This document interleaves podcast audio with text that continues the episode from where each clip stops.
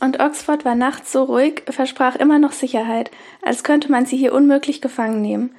Die Stadt sah aus wie aus der Vergangenheit herausgeschnitzt, mit Türmchen und Giebeln und Spitzdächern, wo das Mondlicht sanft auf alte Steine und abgewetztes Pflaster fiel.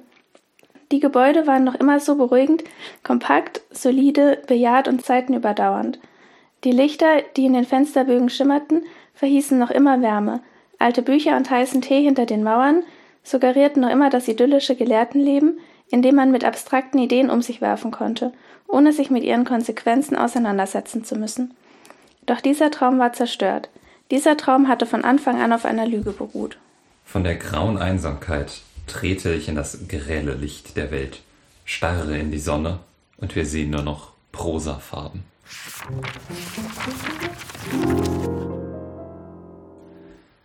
Na, willkommen zur dritten Episode unseres Podcasts. Ich begrüße Josie. Hallo. Luisa. Hallo. Und mein Name ist Clemens. Wir sind heute hier, um über Babel zu sprechen, den fast neuen Roman von R.F. Kuang. Josie, wer ist R.F. Kuang?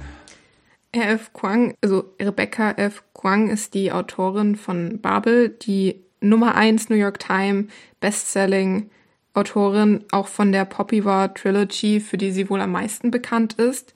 Einer ihrer neuesten, also das neueste Buch, das sie herausgebracht hat dieses Jahr ist Yellowface. Zu ihrer Person, ähm, sie wurde 1926 in der Volksrepublik China geboren. Das heißt, sie ist erst 26 Jahre jung, was verrückt ist. Sie emigrierte, also ihre Familie, mit vier Jahren in die USA und dort ließen sie sich in Denver, Colorado nieder. Sie besuchte dort die High School, die sie abschloss. Daraufhin ähm, studierte sie in der Georgetown University in Washington, D.C. Geschichte Sie erhielt eine Marshall Scholarship und legte danach einen Master in Chinese Studies ähm, in Cambridge ab. Außerdem einen Master in Contemporary Chinese Studies in Oxford und im Moment promoviert sie in East Asian Language and Literature Studies an der Yale University. Vielen Dank.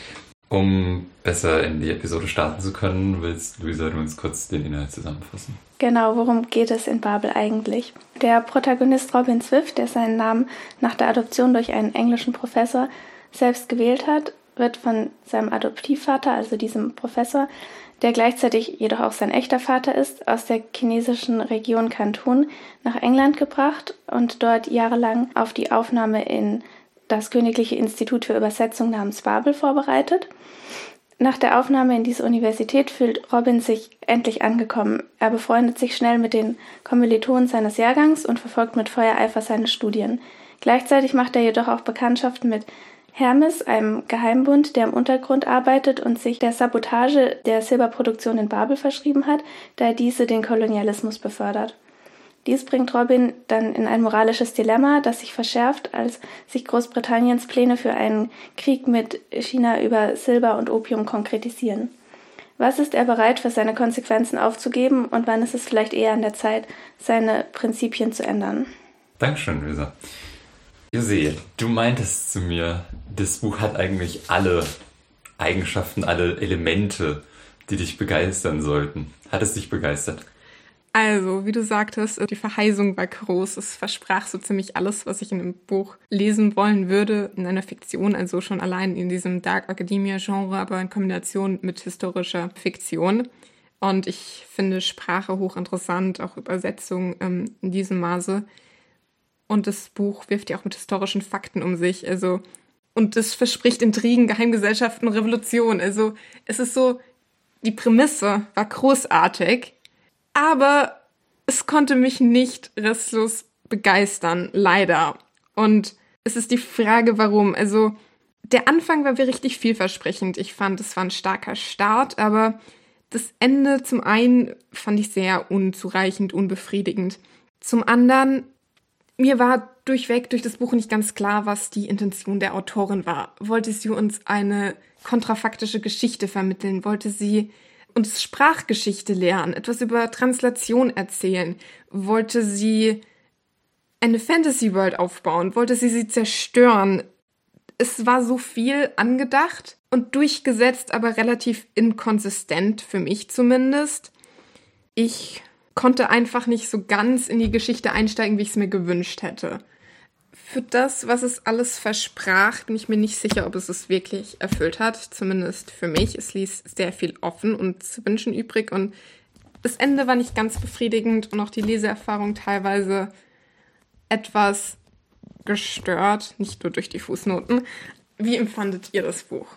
Ist es ein neues Lieblingsbuch? Würdet ihr es weiterempfehlen? Da werden wir am Ende nochmal drauf kommen, auf die Empfehlung. Ähm, mich würde jetzt aber interessieren, Luisa, das war das erste Fantasy-Buch, das du gelesen hast. Man hat mir zumindest ein Fantasy-Buch versprochen, ähm, aber so ganz überzeugt bin ich nicht, dass es ein Fantasy-Buch ist.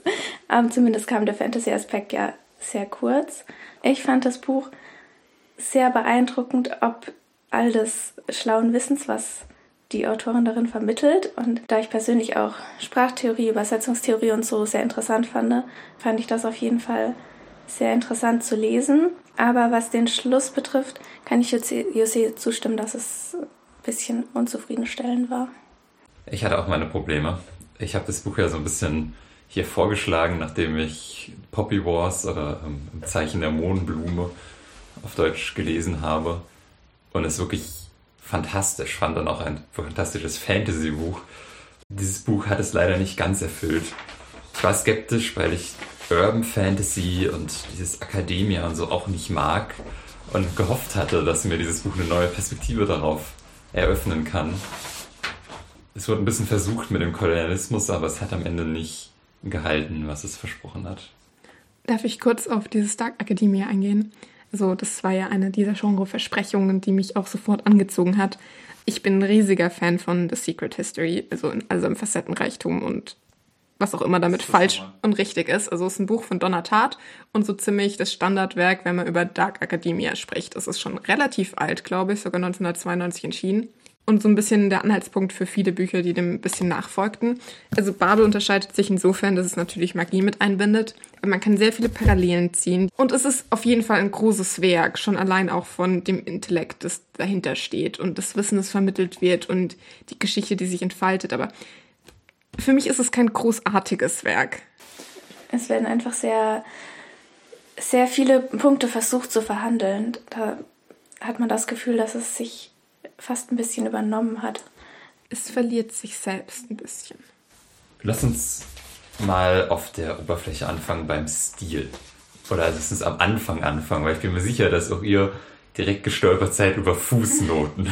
Also, ich liebe Fußnoten, aber nur in philosophischen Texten oder Fachaufsätzen, weil Endnoten einfach nur furchtbar sind, wenn man dauernd blättern muss. Das ist eine Katastrophe. Aber Fußnoten in Fiktion ist was komplett Neues für mich und es hat mich einerseits ein bisschen überfordert, andererseits sehr verwirrt, weil ich finde es sehr fragwürdig. Was ist die Intention dahinter? Also, außerdem, das ganze Buch wird hier erzählt in der dritten Person, wenn ich das schon mal vorgreifen darf. Aber die Fußnoten sind irgendwie im Stile so eines allwissenden Autors. Ich weiß nicht, ob es ihre eigene Stimme ist, der durchdringt und fast schon irgendwie so im Sinne von einer Vorlesung uns Sachen sagt oder kontextualisiert und es war aber so und bewertet und das ist komisch in einem Buch, das ja quasi eigentlich Fantasy sein soll und eine neue Welt baut, aber dann gleichzeitig auf so historische Fakten stampft und sagt, so war es aber wirklich. Und das ist so ein Widerspruch in sich selbst, mit dem ich nicht viel anfangen konnte. Die Frage ist ja, was sie damit erreichen will. Also zwei Aspekte könnten mir da einfallen. Also zum einen, dass sie praktisch die Illusion damit unterstützen will, also die vierte Wand durchbrechen will, indem es praktisch den Anschein macht, als wären es wissenschaftliche Fußnoten, die aber praktisch die Geschichte stützen. Zum anderen, dass sie ja versucht, sehr historisch genau zu sein und das damit auch nochmal unterstreichen will. Ich dachte auch am Anfang, es geht hier vielleicht darum, eine neue Art von Erzähler zu etablieren. Statt dem allwissenden Erzähler den wissenschaftlichen Erzähler, der sich beruft auf Fußnoten, der nachvollziehbar sein will, der wissenschaftlichen Kriterien genügen will. Aber damit macht sie dann nichts. Inhaltlich macht es ja Sinn. Wir sind da in Oxford, diesem hohen angesehenen akademischen Raum, in dem sich alle nach wissenschaftlichen Standards begnügen. Und es gibt Stellen in diesem Buch, da kommt es raus. Es gibt Passagen, die sind sehr intellektuell formuliert. Da dachte ich, vielleicht ist es so ein großer Punkt, den sie machen will, aber gerade zum Ende hin verläuft es dann so ein bisschen im Sande. Und man fühlt sich dann von den Fußnoten fast so ein bisschen bevormundet. Soll ich jetzt, sieht man als Leser, traut mir jetzt nicht zu, zu erkennen, von wem dieses Zitat ist oder selbst zu recherchieren, wenn es mich interessiert oder mir selbst eine Meinung zu bilden, sondern da steht, ja, ja, das ist wahr. Ähm, sie bezieht sich damit auf die Sklavenaufstände von. ja, manchmal wird in den Fußnoten ja aber auch einfach nur noch mehr Story dazugegeben. Teilweise sogar einfach nur Klatsch und Tratsch und ja. das ist aber lustig, solltet ihr auch wissen. Es ist nicht ganz konsistent in dem, was es erreichen will. Ja. Und die Fußnoten werden noch immer länger gefühlt. ja, die Schriftgröße ist. Über mehrere Seiten. Ja. Also was für die These der Wissen des wissenschaftlichen Erzählers spricht, ist der Untertitel des englischen Romans, der da lautet.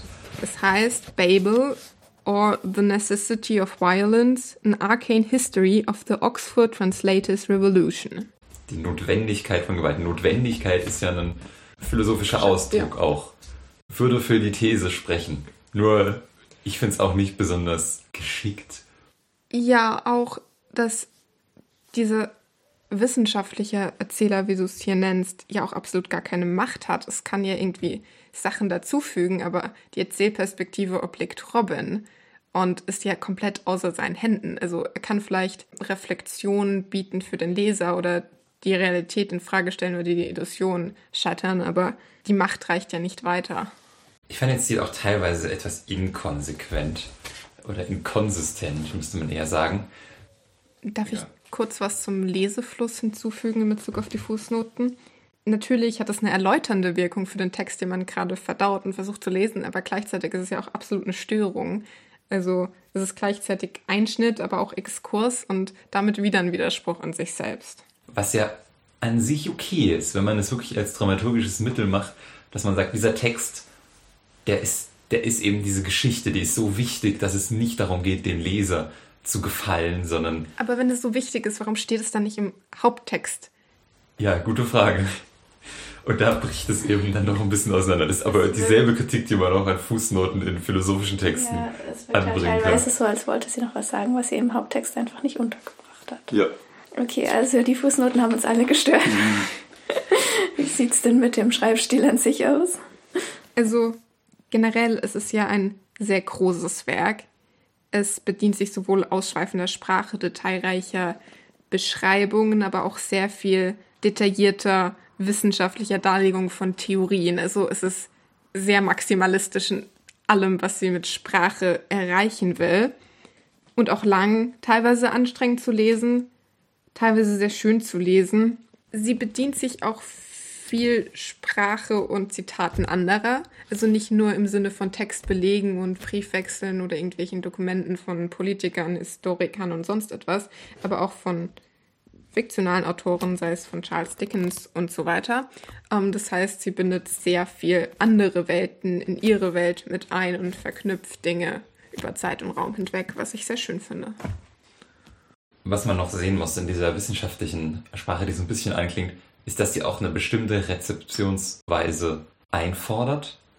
Man, es fängt direkt an, also bevor der eigentliche Text losgeht, sagt sie schon in der Einleitung, gibt sie die Quellen, auf die sie sich beruft, an. Also hier die Vor die, es beginnt mit einer Vorbemerkung der Autorin zu ihrer Darstellung des historischen Englands und insbesondere der University of Oxford. Und dann schreibt sie hier unten, ja, sie hat sich berufen auf dieses Buch und auf dieses Buch und auf dieses Buch und sie konnte manche Sachen nicht so darstellen, andere aber schon. Aber das ist super komisch, in einem fiktionalen Roman erstmal die Quellen auszumachen, auf die man sich beruft ich bin auch direkt darüber gestolpert, weil es hat wieder so diesen akademischen Anspruch dahinter, der ja auch immer in dem Buch durchklingt, durch so. die Institution, aber per se hat es für mich nichts darin zu suchen, wenn sie eigentlich versucht, eine Fantasy-Welt zu erschaffen. So. Warum dann immer dieser Realitätszwang? Genau, vor allem, weil man den als Leser dann übernimmt und man dann alles, was man liest, auch direkt so, ah, das muss jetzt eine Anspielung sein darauf, das muss jetzt ein Symbol sein für dieses und jenes. Meistens wird es einem dann im Text auch nochmal erklärt, falls man es nicht verstanden hat. Anstrengend. Das war ein Anspruch, den sie sich wohl selber gestellt hat. Ja, ich wollte den Punkt später bringen, aber wir können auch jetzt schon in ihrem anderen Buch. Das ist inhaltlich deutlich klüger, weil sie es schafft, ihren Punkt zu machen, ohne ihn zu nennen. das ist ein großes Ding, was mir irgendwann aufgefallen ist. Am Anfang noch nicht so stark wie gegen Ende hin. Es passiert sehr viel in den Handlungen und, und der Art und Weise, wie Charaktere interagieren und Menschen reden. Aber hinterher wird es dann nochmal detailreich von der Autorin skizziert, warum die Charaktere sich jetzt so fühlen und wie sie sich fühlen und was gerade passiert ist und warum und warum das jetzt böse oder schlecht oder gut und schön ist. Und einerseits setzt sie so viel voraus von dem Leser, dieser intellektuelle Anspruch von den ganzen Erklärungen. Andererseits traut sie ihm nichts zu, irgendwie selbst darüber zu reflektieren, was es denn jetzt im größeren Ganzen meint. Und es ist wieder so eine Inkonsistenz und Widerspruch in sich selbst. Ich finde, an manchen Stellen merkt man, dass sie schon in der Lage ist, schön zu schreiben. Es gibt einzelne Stellen, ich würde einfach mal eine vorlesen, damit man so ein bisschen den Eindruck davon bekommt. Der Barren pulsierte. Etwas darin war zum Leben erwacht etwas Kräftiges, Bedeutsames, ein Windstoß, eine brechende Welle. Und in jenem Bruchteil einer Sekunde spürte Robin, woher die Macht des Silbers kam, von einem ehrfurchtgebietenden, namenlosen Ort, an dem Bedeutung entstand. Ein Ort, den man mit Worten nur umschreiben, aber niemals klar benennen konnte. In solchen Momenten merkt man, aha, da tut sich was auf. Da merkt man plötzlich, es ist auch ein literarisches Werk und nicht nur eine fiktionalisierte Abhandlung. Ja, das Weil muss ich ja auch nicht ausschließen. Was? Naja, das, was ihr vorher gesagt habt, mit dem wissenschaftlichen Anspruch und allem und dass es trotzdem literarisch schön geschrieben sein kann.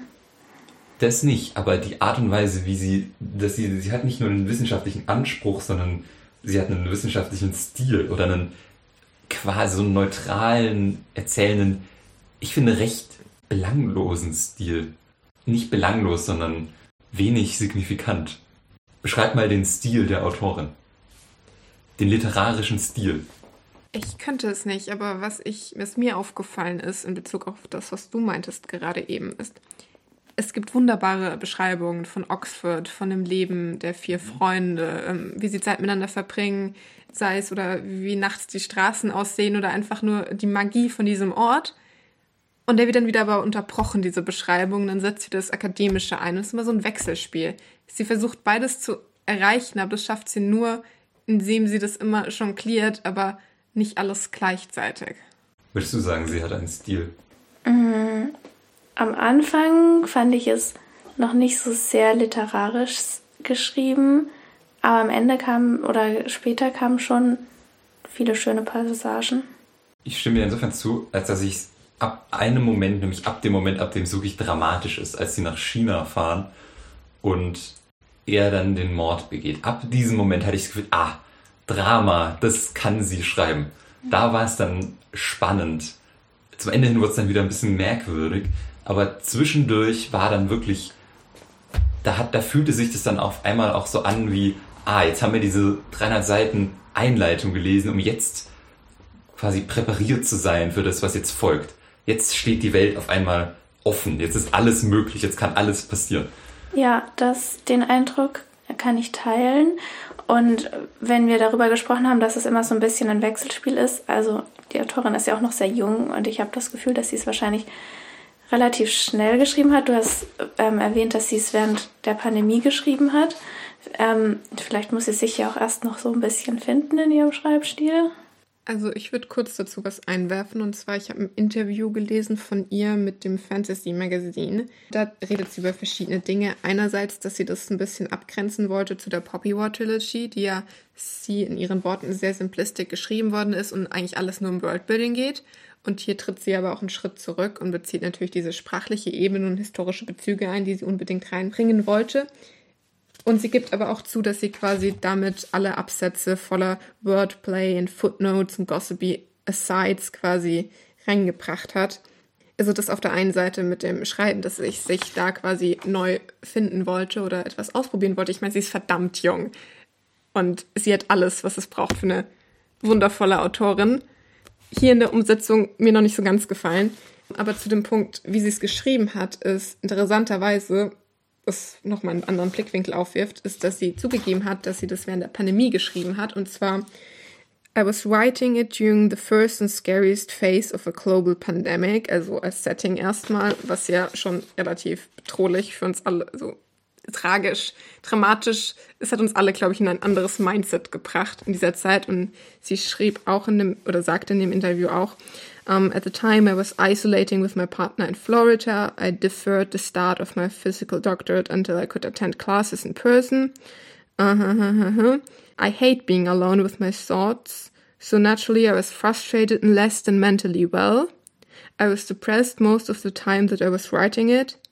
Und sie sagt auch, na, jetzt, nachdem es abgeschlossen ist und sie mit frischen Augen drauf schauen kann, ist sie recht begeistert und wirklich stolz darauf, was sie vollbracht hat. Aber, but I don't remember a single day in 2020 during which I looked at my work and I felt happy about it. Und vielleicht kann man dieses Mindset ein bisschen spüren, weil dieses Buch ist schon recht wütend. Man merkt, dass hier so die Autorin selbst so ein bisschen vielleicht am Hadern mit sich selbst, der Welt ist und sehr viel Emotion von ihr selbst drin steckt. Und da ist auch ein interessanter Bezug. Die Hauptfigur nennt sich ja Robin Swift nach Gulliver's Reisen, dem Autor. Ich habe wenig Parallelen herstellen können zwischen Babel und Gulliver's Reisen, außer dass man merkt, wie viel Menschenhass in Gulliver's Reisen steckt, vor allem gegen Ende hin. Man muss wirklich von Menschenhass reden. Da wird über die Justiziare werden nur noch als widerwärtige, äh, menschenvernichtende Leute beschrieben. Politik ist nur noch Schande und Dreck. Und dieser Menschenhass, was ja übereinstimmt mit dem, was du gerade gesagt hast, vielleicht nicht ganz so weit gegeben, überträgt sich durchaus in das Buch, weil am Ende ist er ja auch recht wütend, unsere Hauptfigur, und bereit, Babel abzufackeln. Ja.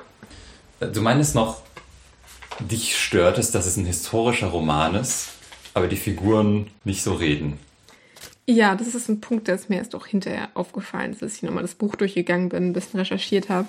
Und auch in dem Interview stand, dass sie zu dem Zeitpunkt ähm, sehr viel auch viktorianische Romane gelesen hat, vor allem war sie begeistert von Austen, Dickens und The Brontes ist. Und dieses Buch spielt ja quasi im, von 1800 bis 1840, so circa in der Zeitphase, ein bisschen vor dem Höhepunkt der industriellen Revolution, nicht so ganz die viktorianische Ära, aber so grob in dem historischen Zeitfenster von 1940. Und die Art und Weise, wie diese Welt beschrieben wird, ist sehr modern. Beziehungsweise die Charaktere reden teilweise so mit unserem Wissen, wie wir heute über die Vergangenheit reden wollen, reden und Sachen einordnen, aber zu diesem Zeitpunkt war der Zeitgeist definitiv ein anderer und man hätte bestimmte Dinge niemals so formuliert oder darüber gedacht zu diesem Zeitpunkt. Und das finde ich auch eine Inkonsistenz. Aber auch, so ist es ja ein Anspruch als historischer Roman und sie belegt es ja mit ganz vielen historischen Fakten. Aber sie stellt es so hin und baut damit keine Welt. Sie gibt einen Rahmen vor durch Daten, Personen und Bezüge, aber sie malt kein Bild durch die Sprache oder Beschreibungen oder Dynamiken der Charaktere. Und das finde ich ein bisschen schade. Das ist, denke ich, auch ein Moment, um über das Genre des Buches zu sprechen. Es ist am ehesten ein historischer Roman. Auch wenn ich nicht ganz in dem Genre drin bin. Es hat Fantasy-Elemente, aber es ist definitiv kein Fantasy-Roman, weil der Roman genauso funktionieren würde, wenn man alles Fantasy rausstreicht. Die schließe ich mich definitiv an. Ja, das sehe ich auch so. Ich würde sagen, die Fantasy-Elemente dienen da höchstens so ein bisschen als Metaphern. Vielleicht sind sie sogar eine Vereinfachung. Ja. Weil ohne die Fantasy-Elemente hätten man das Ende wäre deutlich komplizierter geworden, weil man mehr auf die Revolution hätte gehen müssen. Ich glaube, so kann man. Das soll ja halt so ein bisschen klarer machen. Ich lese eigentlich kaum historische Romane und wenig Fantasy. Also ich schließe mich dem an, es ist eigentlich absolut kein Fantasy-Roman für mich so. Es ist aber, finde ich, dennoch ein Beispiel für Bücher in dieser Linie von Dark Academia. Das heißt, ein bisschen diese Kritik an diese Bildungsinstitution, wo alles romantisiert wird, dieses Lernen und Lehren und Bildung und alles ist aber eigentlich wahrlich grausam oder schlechte Zustände. Vielleicht so ein bisschen als Gesellschaftskritik, weil ja Oxford auch nicht oder Babel nicht das ist, was es verspricht. Ich finde, das ist gut ausgeführt. Mm, aber es ist auch nur ein Teil von dem Buch. Also dieses Buch ist so viel und ich finde es sehr schwer einzuordnen, was es wirklich ist, weil es ist so fragmentiert. Also das ist kein wirkliches Genre, aber Ähm, hauptsächlich würde ich sagen, ist das Buch ein Writing Back, also gegen diskursives Schreiben. Das ist kein Genre, aber weil wir ja schon gesagt haben, dass sie viele Themenkomplexe anspricht und die aus der ähm, Sicht hauptsächlich von den kolonisierten Völkern dargestellt wird, also von den Vertretern der kolonisierten Völker, Robin, Rami und Victoire, also hauptsächlich Robin. Letty wird ja nur am Rande angesprochen. Und da eben viele, da ja hauptsächlich Punkte wie Kolonialismus, Rassismus, Diskriminierung und Sexismus angesprochen werden und ich das als ihre Dis äh, Intention sehe, hätte ich es hau halt hauptsächlich als Writing Back eingeordnet, was aber wie gesagt kein Genre ist. Was ist es denn? Das ist einfach gegen diskursives Schreiben zu der Sichtweise des ehemaligen imperialen Zentrums, also Europa, und soll damit die Geschichten der Figuren, die im Schatten standen, in die Wahrnehmung rücken, mhm. den Fokus der Aufmerksamkeit. Zwei Dinge. Erst kurz zu dir. Es stimmt, dass die Kritik an diesem Akademischen eigentlich sehr, sehr gut ist, an dieser Leistungswissensgesellschaft das sieht man auch schön an diesen Passagen, in denen sie davon schreibt, dass die Leute so unglaublich fertig und kaputt sind. Vielleicht willst du die Stelle kurz vorlesen, weil die ist sehr schön. Ich finde die, also da klingt auch einfach ihr Humor durch. Bei mir ist es im Englischen auf Seite 226, wo sie alle verrückt werden vor Lernen. Then, like all good Oxford upper-classmen, he found himself losing his mind. His grip on reality already tedious from sustained isolation in a city of scholars, became even more fragmented. Hours of revision had interfered with his processing of signs and symbols, his belief in what was real and what was not. The abstract was factual and important. Daily exigencies like porridge and eggs were suspect. Everyday dialogue became a chore. Small talk was a horror, and he lost his grip on what was basic on what basic salutations meant. When the porter asked him if he'd had a good one, he stood still and mute for a good 30 seconds, unable to process what was meant by good or indeed one. Oh, same, Rami said cheerfully when Robin brought this up. It's awful. I can't have basic conversations anymore. I keep on wondering what the words really mean. I'm walking into walls, said Victoire. The world keeps disappearing around me. All I can perceive are vocabulary lists. It's tea leaves for me, said Letty. They keep looking like cliffs, and I really did find myself trying to gloss one the other day. I'd even started copying it out on paper and everything. Ja, wunderschön. Damit wird es gleichzeitig kritisiert, aber auch ein bisschen glorifiziert, hatte ich den Eindruck. Sie ist dem nicht ganz unkritisch. Man merkt es auch an manchen Stellen, wenn die Figuren so leidenschaftlich miteinander streiten, dass sie das schon. Sie romantisiert mag. das sehr. Ja. Das Problem ist, ich finde diesen Aspekt des Buches sehr gelungen. Aber in Poppy Wars geht es auch darum. Und da macht sie das fast noch besser. Weil es da dann letztendlich, also da führt sie dann wirklich das Ganze auf die Spitze und zeigt dann wirklich die Konsequenz, die aus dieser Leistungsgesellschaft folgt. Die Atombombe aus. Ähm, so viel dazu.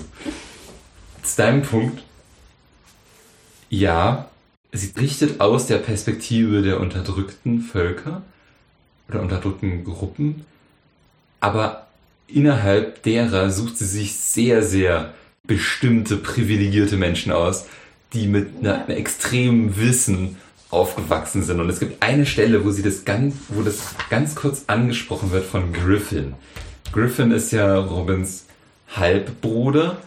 Und es gibt eine Stelle, in der er explizit sagt, Jetzt sah Robin Oxford mit Griffins Augen, eine Institution, die ihn nie wertgeschätzt hatte, die ihn stets ausgegrenzt und schlecht gemacht hatte. Er stellte sich vor, wie Griffin in Babel studierte und verzweifelt versuchte, Professor Lovells Wohlwollen zu gewinnen und doch immer daran scheiterte, das Silber zuverlässig zum Funktionieren zu bringen.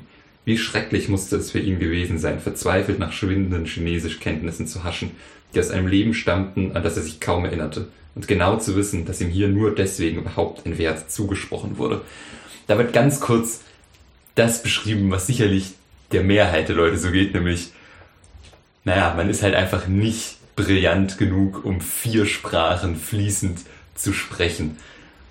Und deshalb, es stimmt, dass es aus dieser Sicht geschrieben wird, aber die Mehrheit der Leute verreckt einfach in Kanton und wird nicht nach Oxford kommen. Und ich finde eigentlich, dass fast diese Geschichte interessanter gewesen wäre zu erzählen. Ich hätte lieber eine Geschichte über jemand Scheiterndes, über jemand wirklich Leidendes, über jemanden, der zurückbleibt. Tragisches. Ja, Robins Geschichte ist auch insofern tragisch, als dass er das Intellekt hat zu verstehen, was da schief läuft und am Ende auch von dieser Notwendigkeit zur Gewalt überzeugt ist. Aber es ist privilegiertes Scheitern. Genau, und er hat auch die Möglichkeiten, das zu ändern. Und es wäre fast spannender, wie das gerade in vielen dystopischen Romanen geschieht, dass wir eine Figur haben, die in der Lage ist, aber die dann doch nicht die Macht hat. Aber auch gerade ein interessanter Punkt, dass sie genau so drei Personen hier hat oder auch mehr, die in dieser Lage sind zwischen diesen zwei Welten. Also es ist eine sehr bestimmte Position der Macht oder Nichtmacht, Ohnmacht. Ähm, das ja auch gerade zum moralischen Dilemma von Robin führt, der in keiner der beiden Welten wirklich zu Hause ist und letztendlich sich entscheiden muss, wofür steht er ein. Aber das ist eben, es ist so eine Position, die wir einfach so viel haben, dieser Talent, diese talentierten Jünglinge. In der Fantasy gibt es das auch viel, das, ähm, das stimmt schon. Aber ich finde, heutzutage kann man, muss man das irgendwie reflektieren und irgendwie ein bisschen intelligenter einbauen. Die Perspektive ein bisschen schlauer werden. Es wird auch insofern ein bisschen reflektiert, als dass die Gruppe, die da zusammenkommt, bewusst ausgewählt wurde, weil sie an einer Stelle, glaube ich, exotisch sind, mhm. ähm, genannt werden. Aber gut, in dem Buch geht es um Sprache, es geht um Übersetzung und es geht um Magie. Für mich interessant teilweise zu lesen, auch wenn es wenig mit dem Rest des Buches zu tun hat. Es war fast, als würde so in zwei Teile zerfallen. Auf der einen Seite diese ganzen Sprachgeschichten und auf der anderen Seite der ganze Rest. Konntet ihr mit diesen Sprachexkursen was anfangen? Also ich habe das gleiche für meine Klausur gelernt in der Woche, so ein bisschen, aber deswegen konnte ich ein bisschen was damit anfangen. Aber ähm, das ist natürlich bisschen nischig und entspricht sicherlich nicht dem Gros der Leser. ähm, also mich haben die Etymologien erfreut, teilweise, teilweise bestätigt, was ich schon wusste, teilweise ergänzt, teilweise komplett Neues aufgeworfen. Ich fand es per se interessant. Einfach ein bisschen unpassend teilweise, weil es so mitten in die Geschichte geklatscht wurde. Dann wurde wieder so eine Lecture, so eine Vorlesung gefühlt aufgemacht, dann war die wieder abgeschlossen, dann ging die Geschichte weiter. Ja, es war aber generell auch ein bisschen unabgeschlossen. Nicht? Also es hat ja dann irgendwann einfach aufgehört. Dann ging es zum zweiten Teil des Buches über mit Revolution. Das stimmt, aber Sprache und Translation ist irgendwie so das durchziehende Motiv in diesem Buch. Babel steht für die Übersetzer. Es geht um die Revolution der Übersetzer. Es geht um die Macht der Sprache oder das genau, die Macht von dem British Empire, wenn ich das schon sagen darf, genau in den verschiedenen Sprachen liegt und in der Übersetzungskunst ich finde es auch interessant, dass Übersetzung da verschiedene Funktionen hat. Es wird erstmal beschrieben als Friedensbereiterin. Die Übersetzung ermöglicht es, Völker zusammenzubringen. Das ist auch an einer Stelle wirft Robin das so als Utopie auch auf. Quasi irgendwann fiel der Turm von Babel, also der biblische Turm von Babel. Die Leute sind auseinander und konnten sich nicht mehr verständigen, ob da nicht in diesem Übersetzungswissen die Möglichkeit besteht, die Völker wieder zusammenzubringen. Teilweise werden ja auch die Studenten verwendet, um ähm, Übersee quasi zu vermitteln. Ja. Und es gibt auch eine bestimmte Stelle, wo Robin in dieser Position ist und es darum geht, ob die Wahrheit hier zählt oder der Zweck dieser Konversation. Es gibt ganz am Anfang, am Anfang stimmt, das ist ein interessanter Einstieg und später dann nochmal. Genau, aber wir haben ja auch schon die Kritik im Buch von Griffin, der sagt, es wird nur ins Englische übersetzt, fremde Werke ins Englische, nicht andersherum. Es gibt einmal diesen Zusammenhang, wo sie immer diese, ich weiß nicht, wie es im Deutschen heißt, diese adamische Sprache aufgeworfen wird, die einzig wahre Sprache mhm. und dass es vielleicht in Zukunft einmal Englisch sein könnte. Da spürt man auch so den Imperialismus einfach durch und die Hoffnung auf mehr Machtverbreitung und so weiter. Auf der anderen Seite steht natürlich da direkt im Zusammenhang als Gegensatz, dass in diesem Babel-Institut anscheinend diese europäischen Sprachen und auch die Classics wie Latin und Greek an Bedeutung verlieren und nur die orientalischen, wie Arabisch, Sanskrit, ähm, was Victuacan Creole, was ähm, teilweise ein bisschen Französisch anscheinend ist, und auch Mandarin ähm, an Bedeutung gewinnen und damit ähm, die, die viel, also die drei, zumindest Rami, Victoire und Robin, ähm, sehr gewollt sind oder im Sinne, sie sind notwendig und werden gebraucht. Übersetzung wird noch in zwei anderen Kontexte gerückt. Einmal, wie in jedem Buch, in dem es um Übersetzung geht, geht es auch darum, dass die Übersetzer sich ein bisschen wichtig machen müssen, zu zeigen, ja, sie sind nicht schlechtere Dichter. Das sagt er an einer Stelle Robin, der Dichter läuft ungehindert über die Lichtung, doch die Übersetzer tanzen in Ketten. Und im dritten geht es dann um die Übersetzungstheorie. Wie übersetzt man eigentlich was? Welche Standards oder Maxime sollten da gelten? Und das Kapitel zumindest läuft dann auf das Fazit hinaus. Übersetzung ist immer Gewalt und Betrug. Und das ist spannend, weil wir uns ja fragen, ja, woher kommt diese Notwendigkeit zur Gewalt? Und das, das könnte ein Interpretationsansatz dieses Buches sein. Weil es gibt diesen ganz offensichtlichen Interpretationsansatz, aber man könnte vielleicht fragen, ob es da noch eine schlauere Idee dahinter steht, die sich aus dieser Magie vielleicht auch ein bisschen ergibt. Übersetzung führt zu Gewalt und diese Gewalt, die sich am Ende ergibt, die kommt zwangsläufig daher, dass sich das British Empire eben dieser Übersetzungsgewalt bedient. Weil sie die Position haben, Übersetzung aus allen Sprachen anfertigen zu können und dies in Babel monopolisieren. Ja, weil sie auch diese Leute, diese Kinder eigentlich von zu Hause klauen. Ja, irgendwann sagt ja Professor Lovell, dass Language irgendwie eine freie Ressource ist. Es steht ja jedem zur Verfügung, warum nicht nutzen? Und Babel hat die Mittel, also es steht ihnen zu. Aber auf der anderen Seite klauen sie ja wirklich diese Kinder oder wählen sie aus für ihre eigenen Zwecke und beuten sie damit aus für ihre Kultur, Identität und Sprache, für alles, was ihnen noch geblieben ist. Und hier ist aber auch wieder das Problem, weil Fantasy wäre in der Lage, diesen Zusammenhang zu verdeutlichen. Wirklich zu zeigen, okay, wir haben hier diese Sprache, diese Übersetzungen, die funktionieren nach Gewalt und dadurch passiert dann am Ende, entlädt sich die große Gewalt. Das lässt sich, das ist das Tolle an Fantasy, dass es solche Ideen tatsächlich materialisieren kann, aber das findet hier nicht statt. Die These ist nur so ganz im Ansatz erkennbar. Darf ich einwerfen? Ich finde es offensichtlichere ist hier die Verbindung einfach zu Betrayal. Immer, was hier formuliert wird, ist die Übersetzung ähm, ein Verrat ist. Mhm. Und ich finde, das wird hier eigentlich gut umgesetzt. Im Sinne, dass die ähm, Studenten ja irgendwie so ein bisschen sich selbst verraten müssen für die Übersetzung, dass die Ausbeutung stattfindet für die Europäer für Babel. Und aber auch im Sinne von Wortentscheidungen, die der Übersetzer treffen muss und damit zwangsläufig an immer einem Scheideweg steht von was will ich transportieren und was nicht. Und da kommt ja eigentlich die Magie ins Spiel, die ja eigentlich eine mehr oder weniger große Rolle spielt, dass das, was verloren ist zwischen den Sprachen, die magische Wirkung entfaltet. Dieses Lost in Translation auf diesen Silberbachen, die dann die wahrliche Wirkung zeigt nach außen hin.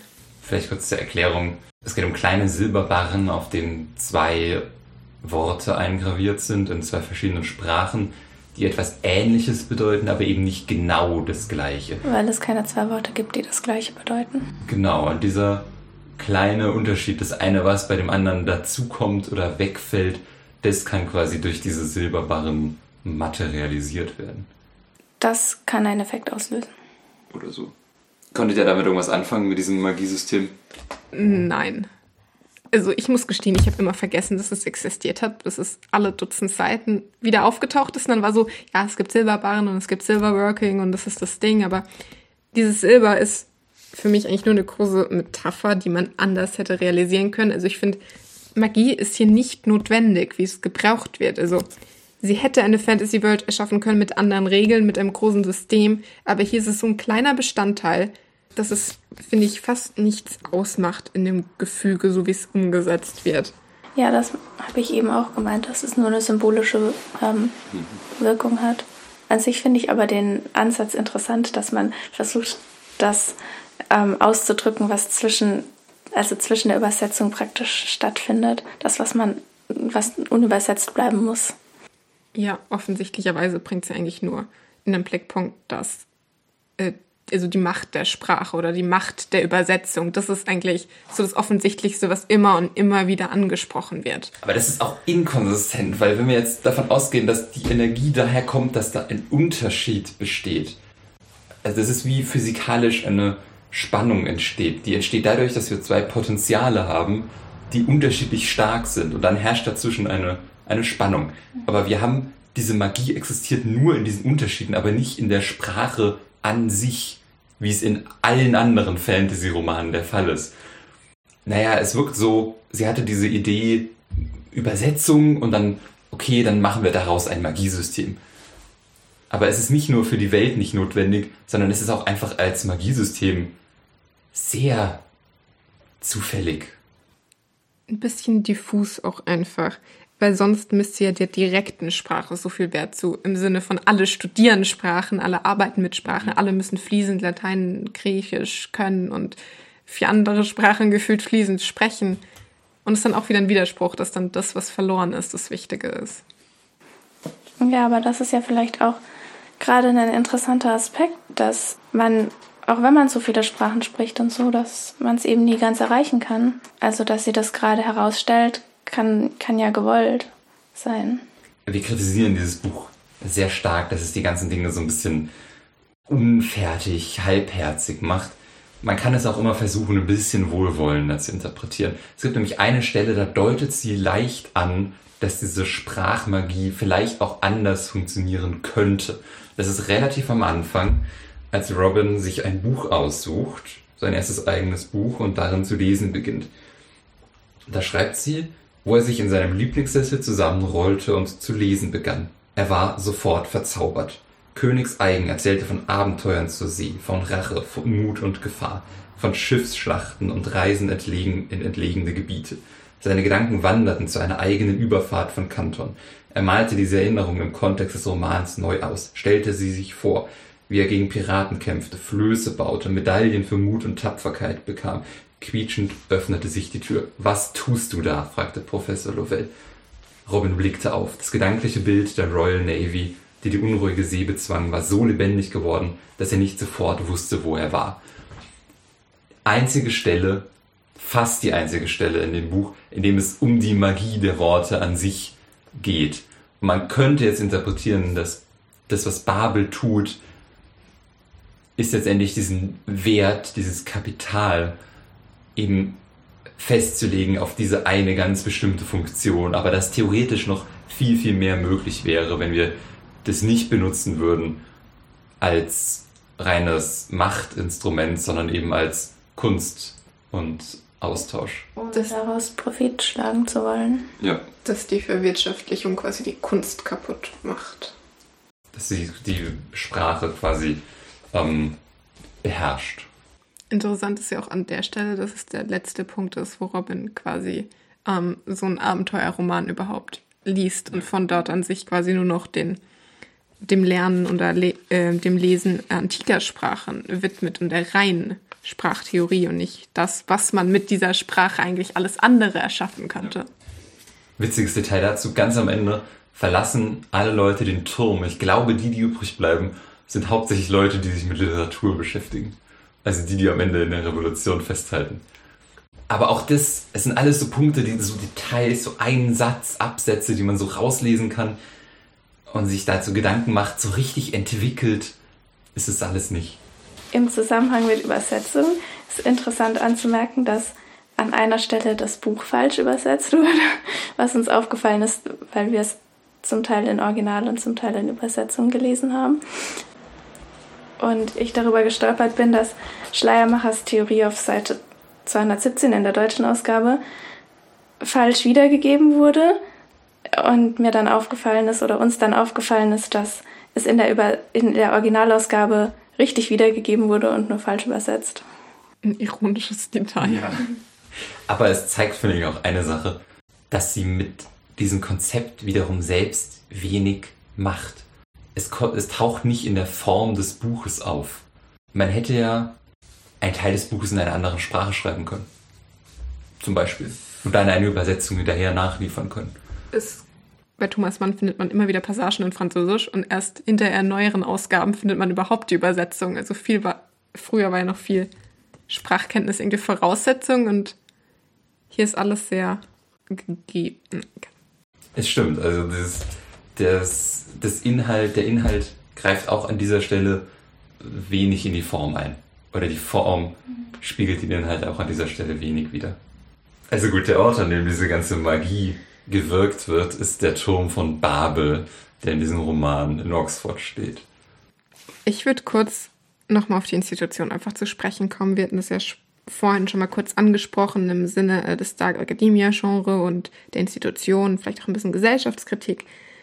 Das Ganze, was ja Oxford irgendwie einerseits verspricht, ist so ein bisschen weise Männer, die studieren und sich nur in theoretischen Gefilden aufhalten, gleichzeitig aber politische Macht ausüben oder später in der Regierung sitzen oder in Firmen und wirklich am Draht der Welt. Also wir haben hier so die Theorie und die Praxis beieinander, nebeneinander im Widerspruch, weil es gibt ja auch Stellen im Buch, wo die Studenten ja vollkommen weg sind von der Realität. Sie müssen sich auch gar nicht mit tagtäglichen Beschäftigungen oder Dingen beschäftigen, wie putzen, waschen. Die wissen nicht, wie das funktioniert, was interessant ist, wie privilegiert sie in diesen Aspekten sind und wie diskriminierend die Welt wirkt auf sie in anderen. Sie bewegen sich ja eigentlich nur in toten Sprachen, anderen Geschichten und sonstigen Dingen. Und die Realität fällt ja da oft komplett weg. Andererseits wird dann aufgeworfen, auf der anderen Seite wird dann aufgeworfen, dass es gleichzeitig Jungs gibt, die bei denen auch wohnen oder in der Nähe oder von anderen Colleges, die quasi nur feiern, Sport machen und all das ausleben, was man so vielleicht heutzutage auch viel mit Universität verbindet, so die besten Jahre des Lebens. Und es dann auch wieder einfach so diese zweiseitige Sache ist. Auf der anderen Seite so studieren, so diese Eifer, die Beschäftigung, diese akademische Höchstleistung, Leistungsgesellschaften, auf der anderen Seite dieses komplette Loslassen von Normen und Dingen.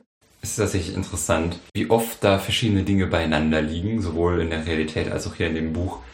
Hier gerade die Gewalt, die immer so unter der Oberfläche lauert. Wir haben den Prof, der ganz am Anfang einfach Robin verprügelt, weil er einmal nicht rechtzeitig zu seiner Stunde kommt. Wir haben als einer der Studenten eine Prüfung nicht besteht, wie er auf brutalste Weise aus dem Turm geworfen wird und natürlich ganz konkret die Verbindung zwischen der Wissenschaft und dem Militär.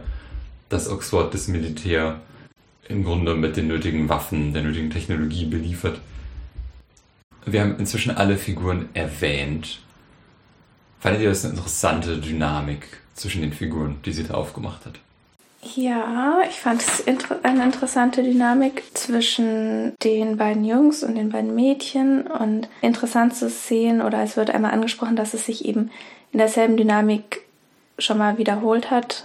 Also so wiederholt, wie es sich vor ein paar Jahren schon mal ereignet hat in einem anderen Jahrgang, wo man, wo ich mich gefragt habe, ob die, ob das bestimmte Dynamiken sind, die sich nicht umgehen lassen, weil es sich eben immer wiederholt, oder ob die Figuren als Repräsentanten für was Bestimmtes stehen. Also sie zieht auf jeden Fall immer Kreise und ich sehe auch Parallelen, ehrlich gesagt, zu den Dynamiken in The Secret History, wenn man sie sehen will. Um, ähm, das ist eigentlich nicht wichtig, aber sie sind da, um, ähm, wenn man sie sucht oder findet. Aber die Dynamiken in dieser Gruppe selbst, wir haben hier auf der einen Seite Robin und Rami, die ja so ziemlich beste Freunde sind und die ja so quasi mit dem Treffen, dem ersten Treffen ja schon sich selbst öffnen und alles in ihrer Welt, weil sie zum ersten Mal eine Person finden, die das Gleiche fühlt und denkt und ist wie sie selbst. Also sie haben quasi a true ally irgendwie gefunden in sich. Das Ding ist aber mit Victoire und Letty, dass sie in grundsätzlich verschiedenen Positionen sind. Also Victoires Familie waren früher Sklaven und sie ist offensichtlich ähm, dunkelhäutig und wird diskriminiert tagtäglich. Letty hingegen ist in Großbritannien aufgewachsen, in einem privilegierten Haushalt, musste sich natürlich als Frau erkämpfen, akademisch angesehen zu werden, aber es ist eine grundsätzlich andere Situation als Victoires und damit gibt es immer ein Riff zwischen den Mädchen, aber die Jungs sind eine Front. Gleichzeitig sind auch Robin, Rami und Victoire in der gleichen Situation im Sinne von gerissen aus ihrem eigentlichen Land, aus ihrer Familie, die tot oder zurückgelassen. Und Letty, die in England eigentlich alles hat und auch etwas, worauf sie zurückfallen könnte. Also die akademische ist ja für sie vielleicht nur Selbsterfüllung und für die anderen ist es ihr Leben. Das ist natürlich dann, ähm, das wird auch im Buch angesprochen, dass es wie offensichtlich es eigentlich war und sie haben es trotzdem nie angesprochen oder weiter thematisiert, weil sie nur sich selbst hatten. Sie sind ja komplett isoliert gewesen in dieser Welt, wo es nur um Studieren, Lernen und die Beschäftigung mit den Sprachen geht. Und damit waren sie natürlich voneinander total abhängig. Also sie waren Freunde, Familie, sie haben sich geliebt und es war natürlich auch ein Zusammenspiel zwischen Neid und Liebe und teilweise auch Hass und Eifersucht. Eifersucht, genau. Habgier. Habgier aber sie waren auch irgendwie total abhängig voneinander, weil sie sich nur einander hatten. Und es ist, finde ich, teilweise zu kurz gekommen. Es gibt ein paar richtig schöne Stellen zwischen denen, aber es gibt auch so viel, wo dann einfach nur gesagt wurde, das und das passierte so und so, aber es wurde nicht detailliert und ich finde es schade, weil mit den Charakteren hätte man so viel machen können, also man hätte die Geschichte weiter über die Charaktere transportieren können. Und natürlich, wir bekommen kapitelweise auch Einblick aus den Perspektiven von Robin, Rami und Letty, aber Robins Erzählung durchzieht das Ganze. Und ich finde, die Charaktere hätten mehr ermöglichen können. Du hast ja erwähnt, dass es diese Grundsatzunterschiede gibt zwischen den beiden Mädchen und dass es nie darüber gesprochen wurde. Und am Ende stellt Letty sich ja gegen die anderen drei. Und die Frage ist, oder was ich mich gefragt habe, wenn sie das thematisiert hätten früher, ob es irgendwie, also ob die Dynamiken so festgeschrieben sind von Anfang an, weil sie halt einfach unterschiedliche Ausgangspositionen haben oder ob man irgendwie aus diesen Dynamiken hätte ausbrechen können und das, und das zu einem anderen Dreh der Beziehung führen könnte. Ich fand Letty aber verdammt oberflächlich, überhaupt nicht nur nuanciert in ihrer Person. Also ja, sie war mitunter also eine der flachsten Charaktere. In der Geschichte von Letty wird nicht wirklich tiefgründig das Ganze aufgegriffen, sondern halt nur einmal also es gibt Drama in ihrer Vergangenheit, um überhaupt sie irgendwie emotional wirken zu lassen, finde ich. Aber um sie ist keine. Zu relativieren, um zu zeigen, dass sie es auch schwer Ja, aber sie ist keine Person mit wirklich einer Persönlichkeit per se. Es ist halt auch ein bisschen flach. Was man ja in der Realität schon oft hat, ist, dass auch Leute, die aus sehr, sehr unterprivilegierten Haushalten kommen, trotzdem am Ende diese Privilegien weiter ähm, reproduzieren.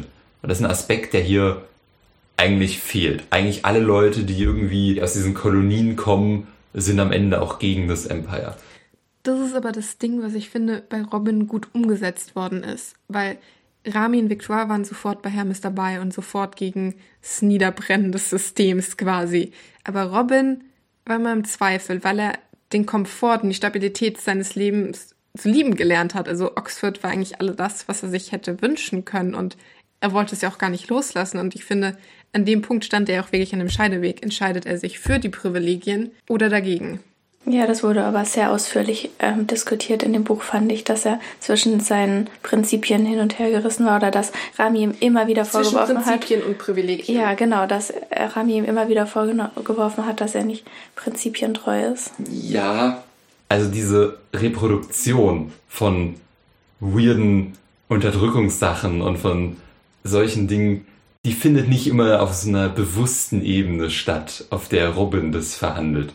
Ich finde aber diese unbewusste Ebene, dieses, dass man, man wird von irgendwem unterdrückt, dann wird man es nicht mehr und unterdrückt daraufhin andere, so wie man selber unterdrückt wurde, das ist doch der spannendere Fall. Naja, er wird aber von dem gleichen System oder Person unterdrückt, von der er quasi errettet wurde, dem Anschein nach. Also Professor Lovell ist ja quasi the White Savior am Anfang, der ihn ja quasi aus diesem und aus dieser Umgebung, wo es eigentlich quasi nur Armut, Tod und ähm, Vergänglichkeit gibt, quasi in die Stabilität von England einführte. aber gleichzeitig damit ein System, das er ihn nie anerkennen würde als einer von ihnen. Und damit haben wir wieder so dieses Paradox selbst. Und später ist ja dann Letty quasi the White Villain und schließt wieder diesen Kreis. Dass es gar keine Errettung gab, sondern dass es eigentlich auf brutalste Weise wieder niedergeschlagen wird. Und da haben wir wieder einen Bezug zu dieser Notwendigkeit von Gewalt, wenn es so ist, wie du sagst, weil es bedeutet, diese Gewalt kommt nicht von diesen einzelnen Leuten, sondern sie ist notwendiger Bestandteil dieses Systems. Das System bringt diese Gewalt hervor. Weil das System notwendigerweise bei einzelnen Figuren emotionale Entscheidungen hervorruft, die andere emotionale Entscheidungen hervorrufen und am Ende das in der Kettenreaktion mündet, die am Ende in Gewalt mündet. Weil ich finde, es ist ja schon äh, ein bisschen so, dass die, dass man auch das Gefühl hat, dass viel, wir hatten ja vorhin das Netz aus ähm, Liebe, Hass, Versucht und so angesprochen, dass viel aus so persönlichen Emotionen resultiert. Viele Entscheidungen, die dann am Ende in was ganz anderes kulminieren. Aus persönlichen Entscheidungen oder aus persönlichen Beweggründen. Ge geburtsabhängigen Eigenschaften. Ich habe das erlebt, weil ich in Indien aufgewachsen bin. Du kannst es nicht nachvollziehen, weil du in England aufgewachsen bist. Daraus ergibt sich der Konflikt. Auch, aber auch aus den Sachen wie Letty liebt Rami, aber wird von ihm zurückgewiesen und so. Und am Ende bringt sie ihn um. Das war jetzt sehr gerade emotionslos geschildert. ich bin einfach grundsätzlich mit der Prämisse von der Notwendigkeit der Gewalt nicht zufrieden. Also, es ist ein interessanter Startpunkt, weil es ja dann schon mal irgendwie so eine Vorhersagung ist, oh, irgendwas wird damit passieren, es wird darin enden vermutlich, wenn es um die Revolution geht. Und wir sehen auch quasi die Worte versagen irgendwann. Es gibt keinen Aushandlungsprozess mehr, es gibt keinen funktionierenden Aushandlungsprozess mehr. Empathie findet nicht statt zwischen verschiedenen Parteien. Es wirkt nicht. Aber diese totale Eskalation in Gewalt, die hat mich dennoch schockiert. Hm. Ich finde den Titel insofern problematisch, als dass er den falschen Aspekt beleuchtet. Dieses System, das wir da sehen, ist gewaltvoll. Die Gewalt ist die ganze Zeit da.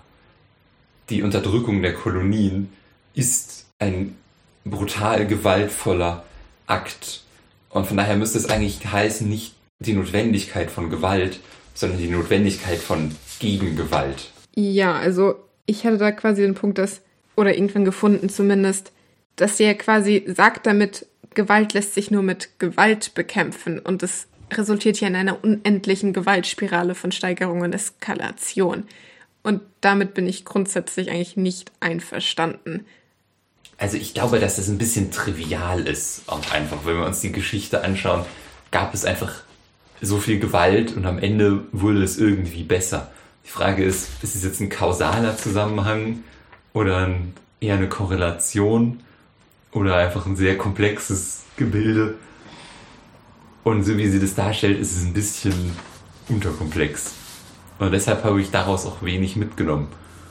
Diese Gewalttheorie, die an einer Stelle beschrieben wird, von Griffin, die Gewalttheorie, das ist alles so ein bisschen oberflächlich also das meiste fühlte sich irgendwie so ein bisschen bekannt an, was sie auch zu sagen hatte.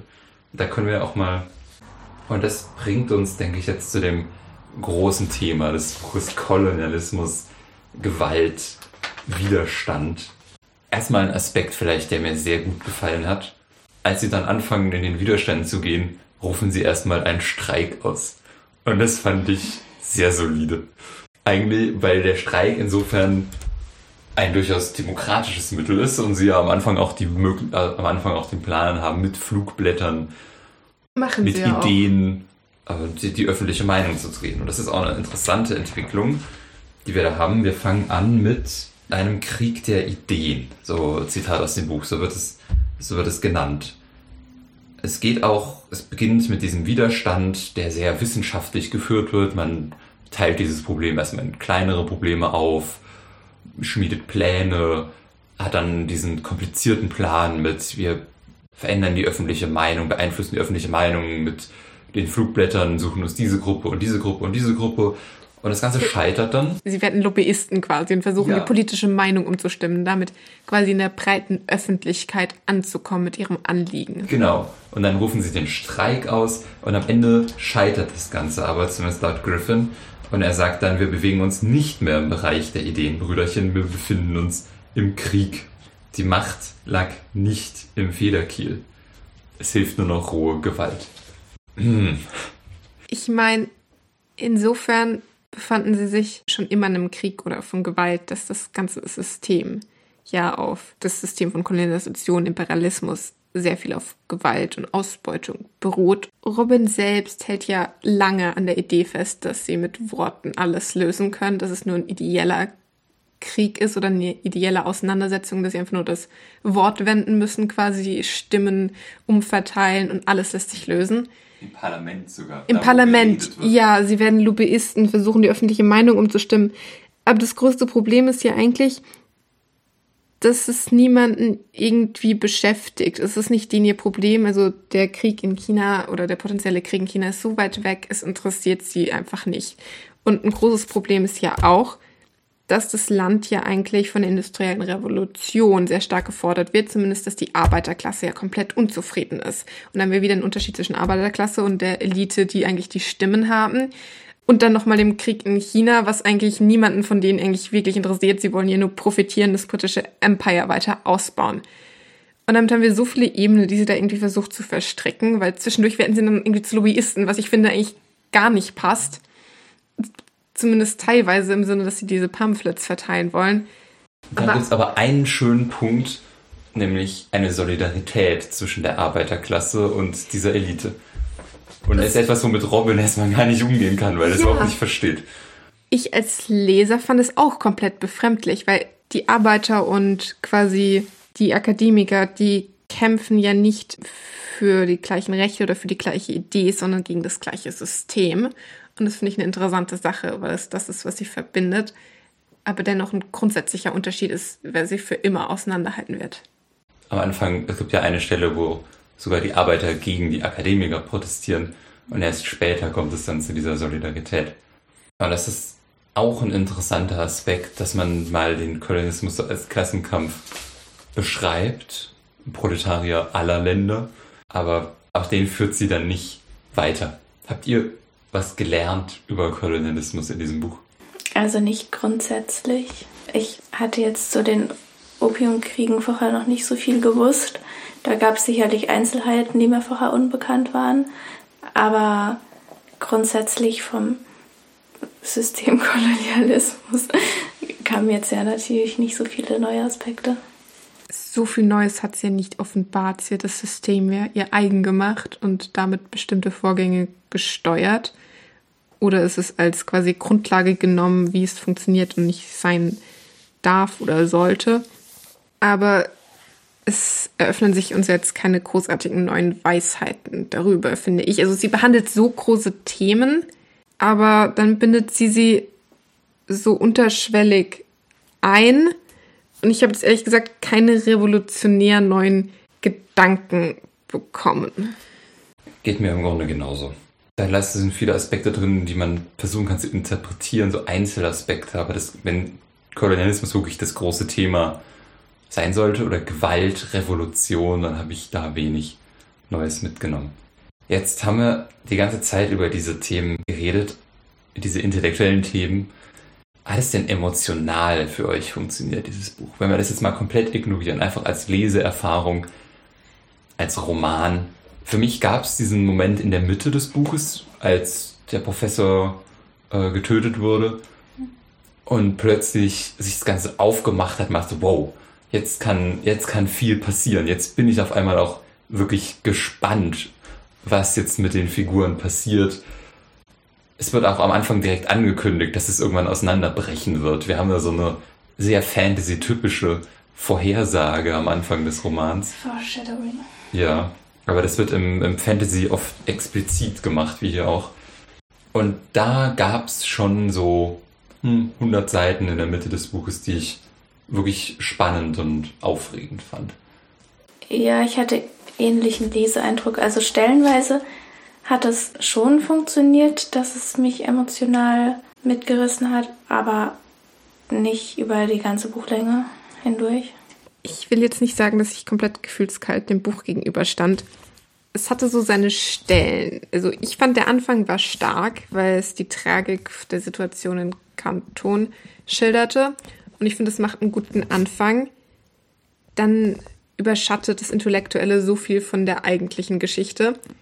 Und dann kommt aber die Handlung ins Rollen und Ereignisse überschlagen sich und es geht viel um emotionalen oder Aushandlungsprozesse und wofür steht man ein, wofür nicht? Und dann geschieht der Mord. Und das ist ja auch so dieser Scheidepunkt der Freundschaft. Und ich finde, da war schon viel da, das einen so mitgerissen hat, wie die jetzt quasi damit umgehen oder können sie überhaupt damit umgehen oder fliegt jetzt gleich alles um die Ohren und kommen sie überhaupt zurück nach England oder werden sie aufgefunden? Die sind ja alle komplett panisch. Und es wird ja auch geschildert, nur einer von ihnen durfte immer auseinanderfallen, Tränen aufgelöst da sitzen, damit die anderen drei die Person dazu bringen konnte, dass alles gut ist und nacheinander sind sie dann alle immer wieder quasi ähm, emotional geworden.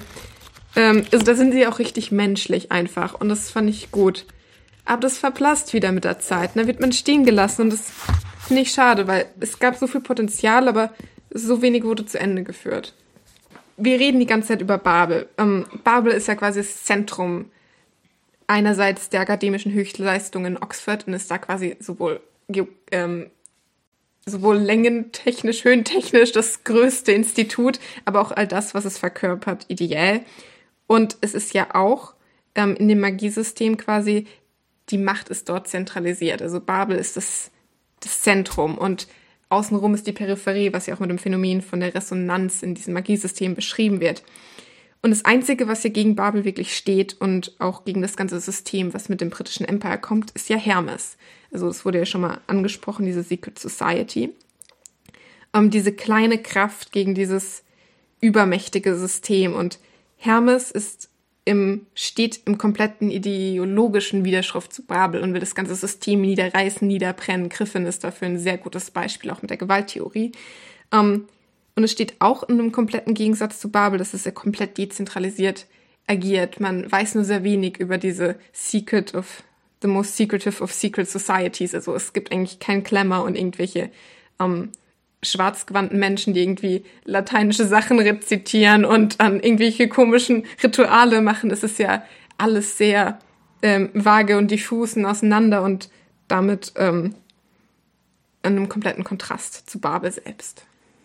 Sehr schön. Seid ihr bereit für eure Fazits? Also mich hat das Buch relativ fazitlos gelassen. Also ohne Fazit.